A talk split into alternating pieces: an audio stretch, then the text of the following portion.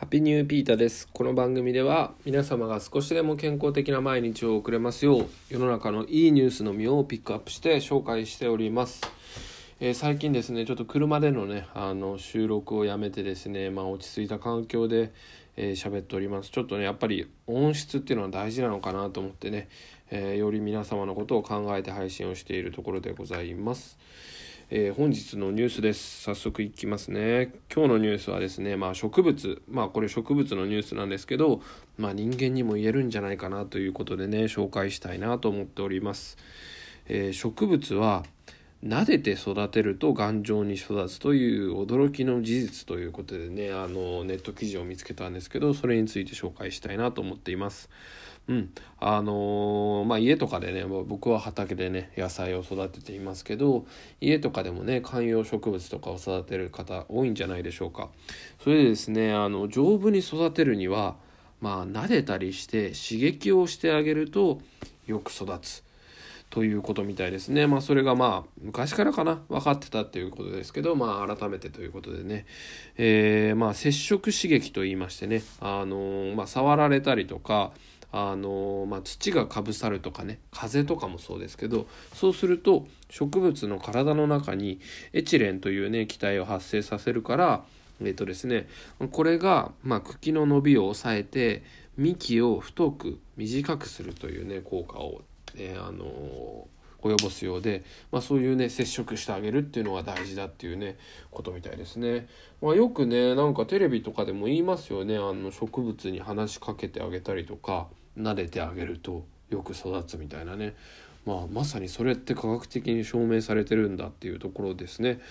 うんまあ、話しかけるっていうのもね多分ね効果あると思うんですよ。うん、でとにかくね触れるっていうことはねこうやって効果があるってことがね分かってきましたね。うん、もうだからあの、まあ、ネギとかもねあの育てるとね畑ではね、あの、刺激が強いとね強く育つとかね言うんですよね。まあ本当諸説あるんですけど最初は斜めにねあの乱暴に植えるとかねいろいろあるんですよ。うん、だからねこうあながち間違ってないんですよねやっぱり撫でたりとかあのあえて過酷なね環境に置くとね甘くなるとかねまさにあの冬のね雪の下のね東北とかのキャベツとかそうですよね甘くなるために過酷なあの寒さ雪の下にいるとかね、うん、だからこれって人間も一緒なんじゃないかなっていうまあちょっと自己啓発的な話になるんですけど今日はそんなことをね思いましたね。うんまあ、人間もやっぱりね撫でられたりあのまあ強いね何かね挫折とかねそういうのに、あの経験することによってね強く太くなっていくと思うんですよね。まあ当たり前っちゃ当たり前なんですけどで、まあ、かつねその撫でるっていうのは愛情じゃないですか。愛情愛情ですね、うん、だからそう考えると触れるってことは愛情なのかなっていうことが思いましたね、うん、だからやっぱりね撫でるだけじゃなくてもまあ殴るは言い過ぎですけど、まあ、人間ね触れ合って生きていくっていうのがねあの強く、まあ、優しく生きていく秘訣なのかなとか思ったりしてますね。うん、またね今日ねちょっとあのこの話に続くところで思い出したのが思い出したというかね友達と LINE しててあのもう4年目になるかな僕友達と毎年あの滝に打たれに行くんですね。えー、神奈川のね足柄というところにね夕日の滝っていうねわりかしねその滝行ではね有名な滝があるんですけどそこに行くんですね。うん、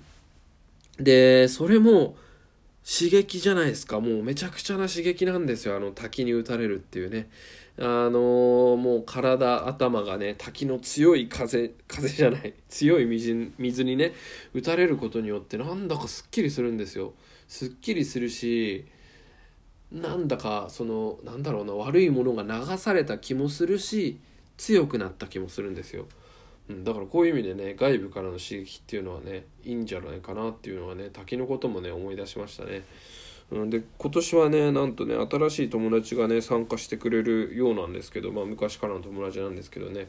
彼はねもうなんか道着を買ったみたいなねあの白いなんか柔道着みたいのねまあ俗に言う滝であの僕たち持ってないんですけどね。彼は買ったようでね。すごい笑ってしまったんですけどもうめちゃくちゃ楽しみですね。はい。まあ皆さんも滝おすすめですので是非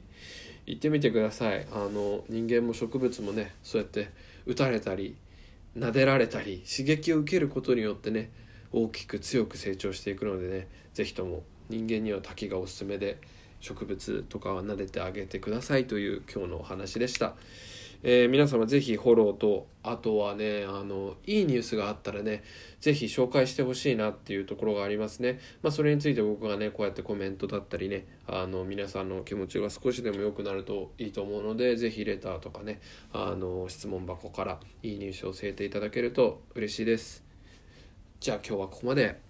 Take it easy.